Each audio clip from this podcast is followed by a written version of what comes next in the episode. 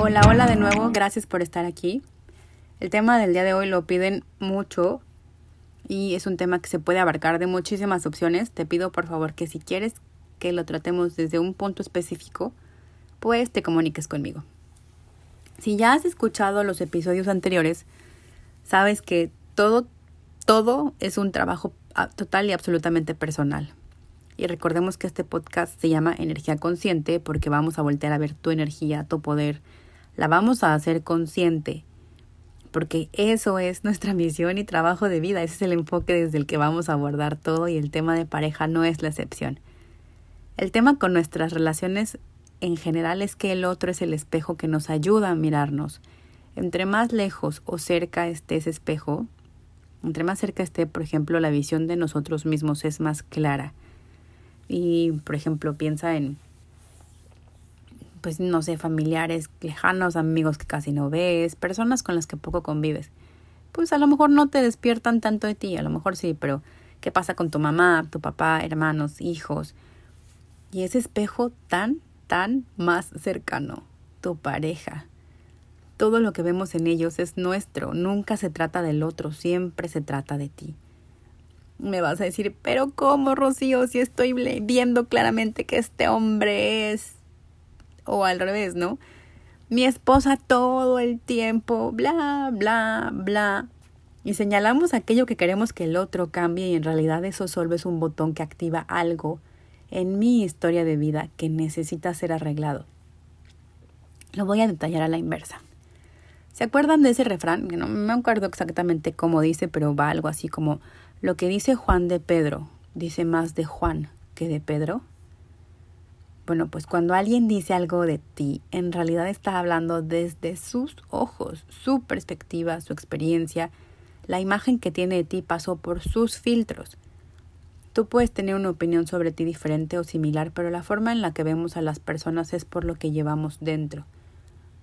Y así en tema de parejas, igualito en el inicio, cuando alguien nos empieza a gustar. Vemos en el otro cosas que admiramos, que puede que sintamos que nosotros no tenemos. Por ejemplo, cuando conoces a una persona y habla diferentes idiomas y lo admiras porque es algo que te gustaría hacer, ves en el otro algo que tú no tienes y pues, te atrae. O cosas que sí identificamos que son nuestras y nos gustan y pues ahí hacemos match.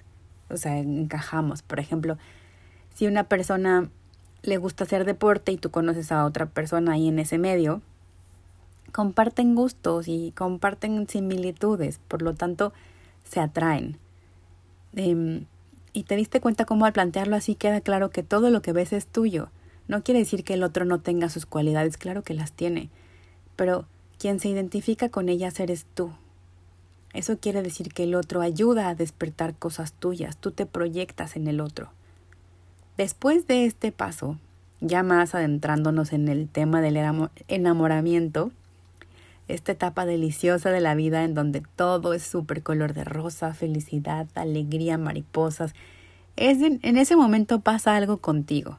Te sientes plena, pleno, completa, completo y ah, este punto es súper nuestro también porque esta etapa nos ayuda a sentirnos completos. Y qué fuerte. ¿Quién se siente completo? O sea, lo que provoca esto es un estado en donde sientes que no careces de nada, pero espera, espera, pausa. Esto es una ilusión, tú nunca careciste de nada. Solo que esta etapa de mariposas te hace sentir esa exaltación de la vida. Tú nunca estuviste incompleto, es solo que a veces nos desconectamos de nosotros mismos y vamos a la carrera o en piloto automático o vamos dejando asuntos o emociones atoradas, guardadas, y nos provocamos una sensación de cansancio, vacío, desconocimiento o desconexión de nosotros. Y te voy a adelantar el final, sí. Si tú te enamoras tanto de ti, te conoces, te conviertes en tu propia fuente de seguridad personal y satisfacciones de vida, lo voy a repetir. Si tú te enamoras tanto de ti, te conoces y te conviertes en tu propia fuente de seguridad personal y satisfacciones de vida, la etapa del enamoramiento no tiene que acabar o no tiene que suceder solamente en función de otra persona. Y qué ideal es que todos lleguemos a las relaciones de pareja sintiéndonos suficientes, completos, seguros, en pleno conocimiento de nosotros mismos, ya sabes, total y absolutamente empoderados, aquí nada de medias naranjas, porque desde esa seguridad lo que ocurriría es siempre compartir tu existencia con el otro y no esperar a que sea la pareja quien llene tus vacíos o tus proyecciones insatisfechas. Cuando nos enrolamos con la pareja desde la conciencia de que somos completos y plenos, tenemos la capacidad de engancharnos menos o nada con vicios de pareja como celos, posesiones, ideas que tenemos de cómo deberían verse las relaciones, recargarnos de más en la pareja o al revés, ser demasiado permisivos. Bueno, ahorita entramos a detalle en estas cosas, pero a ver, esto no es un juicio, ¿eh? no estoy planteando un juicio de quién llega y quién no pasó la prueba de llegar sintiéndose súper seguro de sí mismo en la vida todos estamos reconociéndonos todos los días y las personas vamos cambiando con el tiempo y justo de eso se trata. Es un entrenamiento donde tenemos la posibilidad de reconocernos, desarrollar habilidades, fortalecer músculos como la tolerancia, el amor, disposición, escucha. Y aquí estamos para evolucionar y la pareja es un gran espejo que nos muestra este camino. Mi gran consejo de siempre es que trabajes la paz en tu vida y con la pareja esto es indispensable. Así es que aquí vamos a entender algunos puntos necesarios. Punto número uno. Tu pareja no te pertenece, ni tú le perteneces. Es una asociación libre. Se unen porque quieren compartir la vida a cada uno. Punto número dos. Eres una persona libre desde que naces hasta que mueres. En tus diferentes etapas de vida te involucras en diferentes roles, sí, pero tú tienes libertad por derecho de nacimiento y con ella puedes tomar tus decisiones y elegir. Punto número tres, ambos son igual de importantes. Claro que desempeñamos diferentes actividades y responsabilidades, pero eso no hace al otro más o mejor. Una pareja se llama pareja, este es el punto cuatro, porque la, porque la palabra lo dice, parejo. Son un equipo. En los equipos hay diferentes funciones. A veces se siente como que uno da más que el otro, como que uno hace más que el otro. Ojo, Aquí hay que detenernos a observar si no estamos exigiendo o si estamos siendo permisivos. Las incomodidades se sienten, hay que hacerse, no hay que hacerse patos, ¿ok? Hay que escuchar qué dicen estas incomodidades y atendernos objetivamente sin drama. Parejo tampoco significa que todo debe ser igual, ¿eh? eh no entendamos que la base, eh, perdón, entendamos que la base es que somos eh, personas diferentes, no, no andemos con pichicateces y midiendo de quién da más o quién hace más y quién hace menos, o sea, ni muy, muy, ni tan, tan, con lo que ambos se sientan en paz y felices, eso es. Hay una frase que dice que nadie es capaz de darle al otro lo que no es capaz de darse a sí mismo. Y este es el punto 5 que me lleva a pensar que si de manera individual aprendemos a respetar nuestros gustos, tiempo, espacio, ideas, pues podemos aprender a respetar los de la pareja. Y aquí voy al punto 6. Celos, inseguridades, berrinches, arrebatos, escenas, todo esto es un desequilibrio. Ahí no hay paz. Y justo porque ahí la energía la estamos entregando a todo menos a nosotros y estamos viviendo en nuestra cabeza, cabeza que te cuenta todos los escenarios catastróficos posibles, que se fija en lo que otras personas están haciendo y viviendo, y lo que pasa es que tal cual salimos de nuestra realidad, de lo que sí está pasando, lo que sí puedo ver, lo que puedo sentir. Y los celos no son más que una falta de seguridad personal. Evalúa esto que te está provocando una inseguridad porque es un tema tuyo. Por ejemplo, si en tu sistema familiar o en tu pasado viviste temas de infidelidad, ¿quién tiene que sanarlos? Tú, tu pareja, no tu pareja. No le cargues a tu pareja la responsabilidad de tus vivencias. Si te relacionas con una pareja infiel de manera comprobada, pues quien tiene que sanar eres tú, porque solo tú sabes por qué sigues eligiendo el patrón de persona infiel que te provoca intranquilidad en lugar de estar en otra situación desde la paz. Lo mismo con los berrinches, escenas, arrebatos. Lo que es de tu ámbito te pertenece. Lo que es del ámbito del otro es suyo y no te puedes meter. Y no puedes hacer que las cosas cambien a la fuerza. Repasemos, nadie es capaz de darle al otro lo que no es capaz de darse a sí mismo. Por ejemplo, haces un berrinche porque quieres que te acompañe a ver una película, pero de plano tu pareja no quiere, no le gusta. Ah, pues tú te respetas y lo respetas. Y si tú quieres ver esa película, vas con alguien o solo contigo, porque te estás dando tu lugar y dejemos de hacer que suene raro ir solos al cine, a conciertos, a comer, lo que sea. Estás contigo y respetarte y escucharte es lo más sano. Antes de hacer un berrinche, cuestiónate si eso va a provocar paz en tu vida. Claro que la energía contenida en un berrinche o en una escena se siente. Me puedes decir, claro, me va a dar paz sacarla. Pero sabes que el origen siempre debe ser tu seguridad. Por ejemplo, quiero reclamarle por qué no me acompañó, por qué no dijo, por qué no hizo, bla, bla, bla.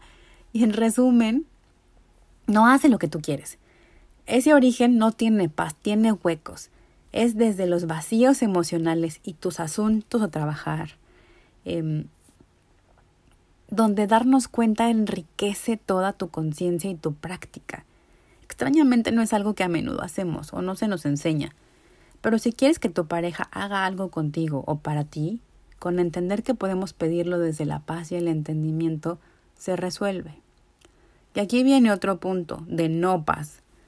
Cuando queremos que la otra persona cambie y creemos que nuestros problemas de pareja siempre son culpa del otro, es porque somos súper veloces para identificar lo que el otro hace mal. Es que si tú hicieras o dejaras de hacer, se acabaría el problema. Es que si tú cambiaras. Y las acciones del otro me molestan, pero ¿de qué forma estoy yo contribuyendo a esto? ¿Estoy imponiendo formas? ¿Estoy invadiendo? ¿Estoy siendo demasiado permisiva, tanto que pasan por encima de mí? ¿Ves? Siempre se trata de lo que tú haces o dejas de hacer. Si invades, respeta. Si impones, respeta. Si sientes que el otro te invade, entonces tú eres quien debe respetarse. Aquí va otro punto. El otro no nos hace la frase de mira lo que esta persona me hizo o cómo es posible que él o ella me hiciera esto. Las personas hacemos cosas, no te hacemos cosas. Cuando hay incomodidad en una relación, esta se siente. No hace falta dejar pasar tanto tiempo para que la situación explote. Y cuando ya nadie aguanta, pues las diferencias se hacen enormes. No hay que dejar ese punto. Hay que ir arreglando poco a poco con base en la honestidad. Porque si tú te das cuenta que algo te incomoda, lo puedes sentir desde el principio. Entiéndelo. Entiende qué pasa en ti y cuál es la mejor forma de resolver desde la paz, desde el respeto, desde la libertad, desde todo lo que ya platicamos.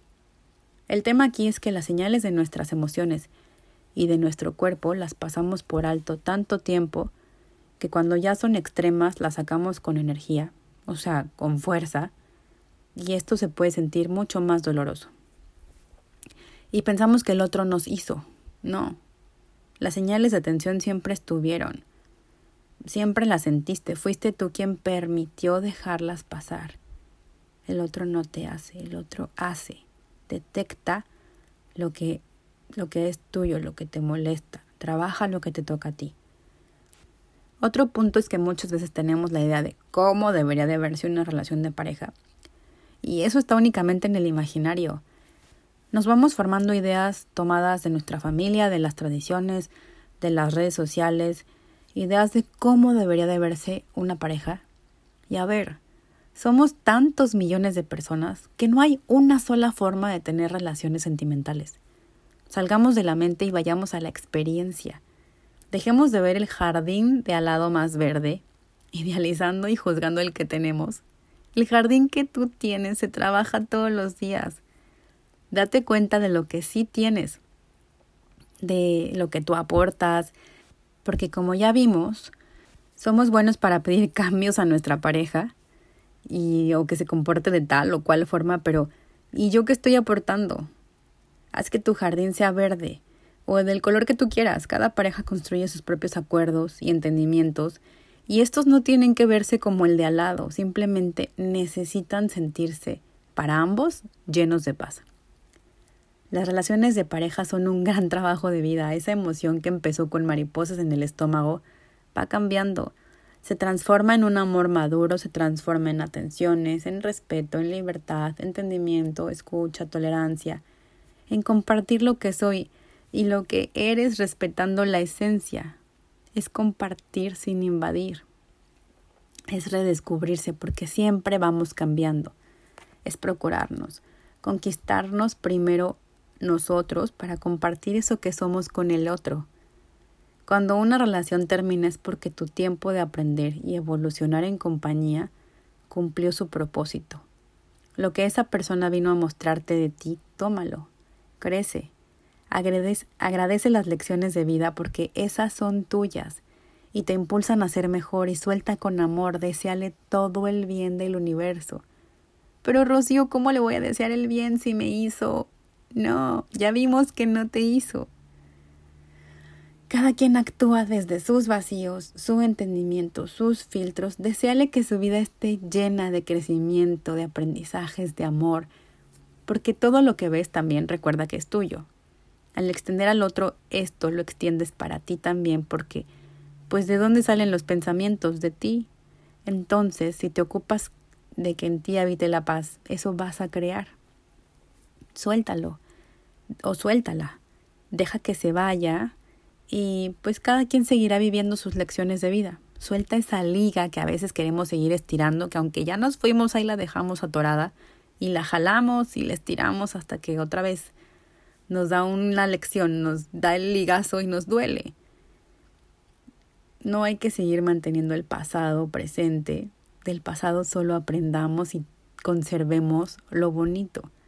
Si pones tu energía en el pasado estás restando energía para sostener tu presente y para construir tu futuro. Cuando aceptas la total responsabilidad de todo lo que pasa en tu vida, es que te das cuenta que tú eres la única persona capaz de provocar cambios. Ah, sentí la energía de estos puntos que tratamos un poco densos. Y la energía de pareja no debe sentirse densa, ¿sabes? Elegimos estar con una persona pues para acompañarnos y ser felices. Claro que hay momentos de tensión, pero son eso, momentos. Si vives años en tensión con tu pareja, pues mejor escucha el mensaje que eso te está mostrando. Y bueno, estos temas que abordamos se sintieron densos porque sí lo son. Algunos de ellos como celos, escenas, berrinches, dramas, claro que son. Pero eh, la moneda tiene dos caras. Quise abordar esto desde las situaciones que nos quitan la paz también porque es algo que veo en terapia. Y la intranquilidad no es el lugar para vivir. Pon tu paz en primer lugar, trabaja tu vida para que siempre aprendas, crezcas y seas feliz. Se puede. Tu pareja es tu gran espejo y es tu gran maestro de vida, ¿ok? Somos muchos y lo estamos haciendo juntos. Gracias por acompañarme en este episodio. Cuéntame qué te pareció este tema, qué opiniones tienes. Te espero en mi publicación del, del episodio con el hashtag mi pareja, mi espejo, ¿ok? No me voy sin recordarte que me encanta de verdad, me encanta interactuar contigo y te agradezco mucho que te compartas conmigo. Estoy prácticamente en todas las redes sociales como rocioceballos.psicoterapia, en mi página web rocioceballos.mx Recomienda este episodio si te gusta, hazme saber tus comentarios y pues sin más, te mando un abrazo lleno de energía consciente. Hasta la próxima.